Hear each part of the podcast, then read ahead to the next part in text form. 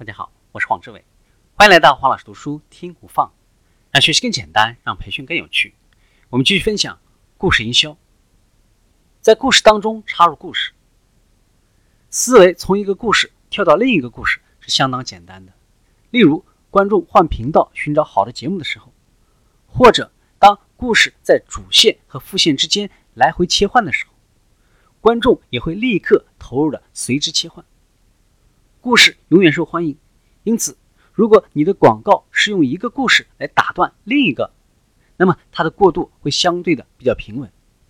如果你用自吹自擂或者过度承诺的推销辞令来打断观众对故事的深度参与，那么人们会非常厌恶并且无视你的广告。故事化广告比那些自夸和许诺的广告更有吸引力，也更有效率。故事化需求和消费勘察，针对搜索引擎和社交媒体的新发现，就像高速公路两旁的空白广告牌一样，为首席营销官们提供了新的途径去接触消费者，建立长期联系。通过持续输出的内容来接触消费者，而不是传统的广告的随机喷运气。内容营销指的不是重复企业的优点或者产品的性能。而是创造消费者想要或者需要的资料。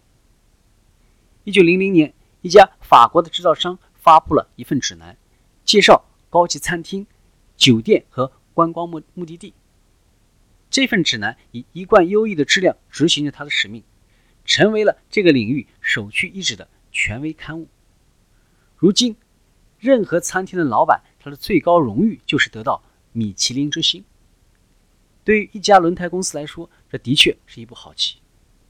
在使用推销词令之前，在用声明和保证对买家发起攻势之前，请伸出一只手，里面放上你的礼物，一份充满意义的情感体验。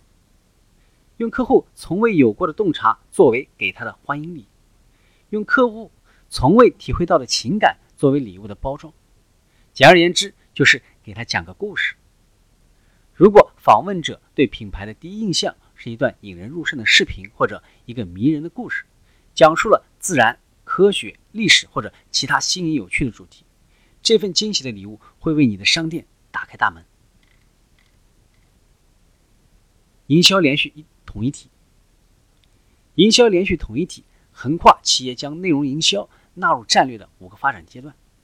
一、旁观者，旁观者沉迷于过去。仅创作产品的内容，这些公司在自我欣赏、自吹自擂和口空口许诺当中自我感觉良好。二、新手，新手品牌迈出了第一步，发布了以客户为中心的内容，但是跟领先于他们的竞争对手相比，新手仍然是新手。他们创作活动驱动的内容，以老掉牙的广告策略让他们神志不清。这意味着他们会在短时间内零星的发布内容。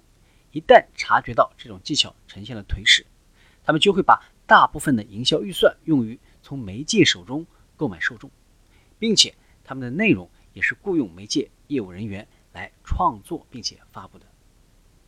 第三，专家，专家性质的企业并不依赖一次性或者基于活动的习惯，相反，他们给予客户可靠经验，持续性的教育、启发并且娱乐受众，他们转向。可持续的内容创作。四、领导者，当企业从持续创造内容转向持续故事营销的时候，就会逐渐发展成为内容营销的领导者。他们将营销故事化。五、有远见者，将企业文化故事化。今天的分享就是这样，请关注黄老师读书，每周你都将收到我们推送的黄老师读书的文字版本。只需五分钟，学习很简单。我们下期见。